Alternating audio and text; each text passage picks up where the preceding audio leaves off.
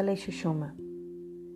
Se trata de los tres principales nadis o canales de energía de nuestro cuerpo. Fisiológicamente poseen un significado, psicológicamente otro. Fisiológicamente Pingala corresponde al sistema nervioso simpático, Ida al sistema nervioso parasimpático y Shushuma al sistema nervioso central. El Sol es el productor de la energía y Pingala es conocido entre los yogis como Surya Nadi, el Nadi del Sol. Comienza con el plexo solar.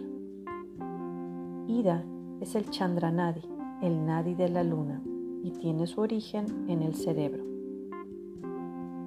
El frescor que se atribuye a Ida en el Hatha Yoga Pradipika es explicado por la medicina moderna por estar conectado con el hipotálamo, el cual se halla en la base del cerebro y es el centro responsable de mantener uniforme la temperatura corporal. Así pues, el hipotálamo es el plexo lunar, desde el cual desciende Ida, al igual que Pingala asciende desde su sede en el plexo solar. Existe una enorme relación entre el sistema nervioso simpático y el sistema nervioso parasimpático. La medicina afirma que si los nervios simpáticos actúan, los nervios parasimpáticos descansan y que si los nervios simpáticos se ven afectados por algo, los nervios parasimpáticos suministran entonces energía a fin de que el equilibrio del mecanismo corporal se mantenga. Igualmente, los yodis afirman que Ida y Pingala operan conjuntamente. El uno es calor, el otro es frío. El uno es como el sol y es portador de energía solar, el otro es como la luna y es portador de energía lunar.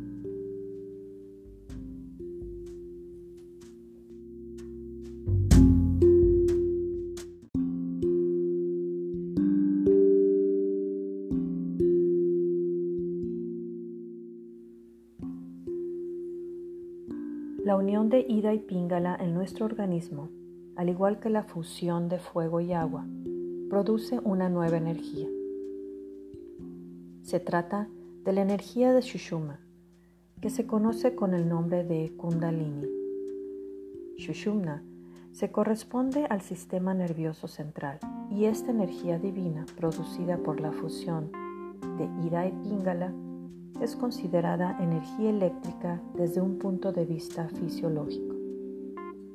Los sistemas nerviosos simpático y parasimpático son semicontrolables o semivoluntarios, como el sistema respiratorio. La respiración normal es automática, si bien puede también ser controlada.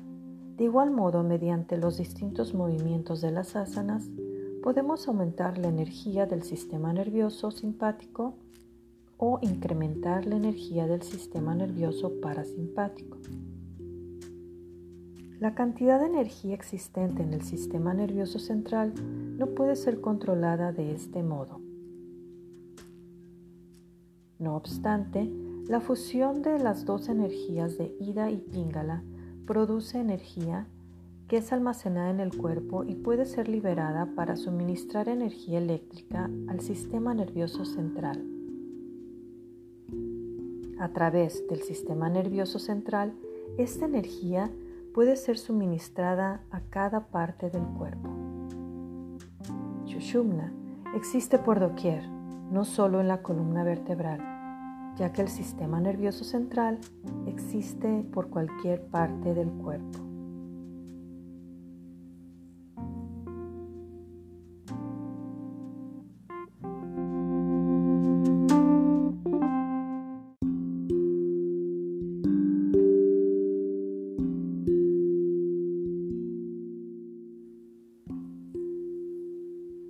Cuando por la práctica de asanas llegamos a equilibrar las energías solar y lunar, hacemos que corran parejas en el organismo. Ambas se anulan y el practicante siente una nueva sensación y una nueva energía que fluye entre las dos. Es por la energía de Shushumna que corre por todo el cuerpo. Esta es la interpretación de Ida y Pingala y Shushuma a nivel fisiológico. Ahora, desde el punto de vista psicológico, según Patanjali, Chitta Vritti Niroda significa restringir los movimientos de la mente. Este es solo el principio del yoga. Chitta Vritti significa los movimientos de la conciencia, las distintas formas que puede asumir la conciencia.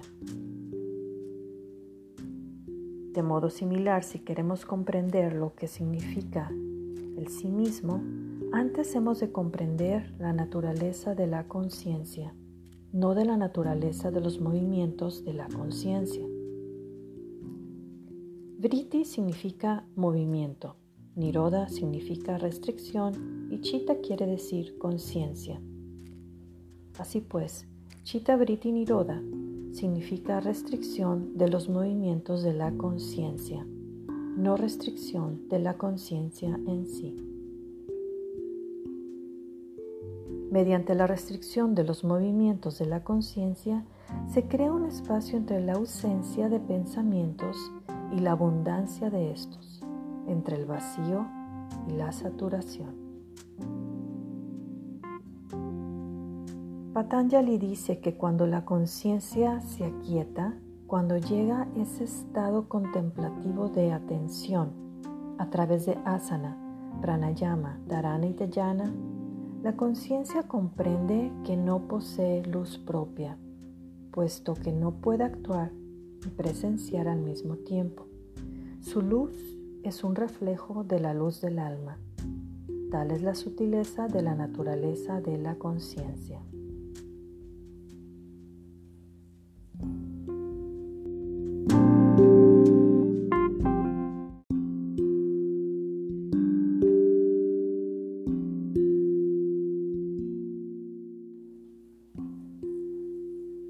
En el capítulo primero de los Yoga Sutras, Patanjali habla de las fluctuaciones de la conciencia, pero no de la característica principal de la conciencia, de lo que la conciencia es en realidad. Solo en el capítulo cuarto explica esa característica principal o dharma de la conciencia. Ese dharma es que la conciencia como la luna no posee luz propia. La conciencia comprende que carece de luz propia y que depende de otra cosa. Y se da cuenta de que está tomando su luz del núcleo del ser. Chita, la mente, extrae su luz de Atman, el alma, al igual que la luna toma la luz del sol. Cuando la conciencia, que hasta ahora ha obrado como sujeto, comprende que no posee luz propia, sino que ha tomado luz del alma, se rinde ante el alma. Las fluctuaciones de la conciencia cesan. La restricción tiene lugar ahora de modo natural. Entonces el cerebro permanece en calma, se vacía, deja de comportarse como un sujeto y se vuelve un objeto pasivo y receptivo.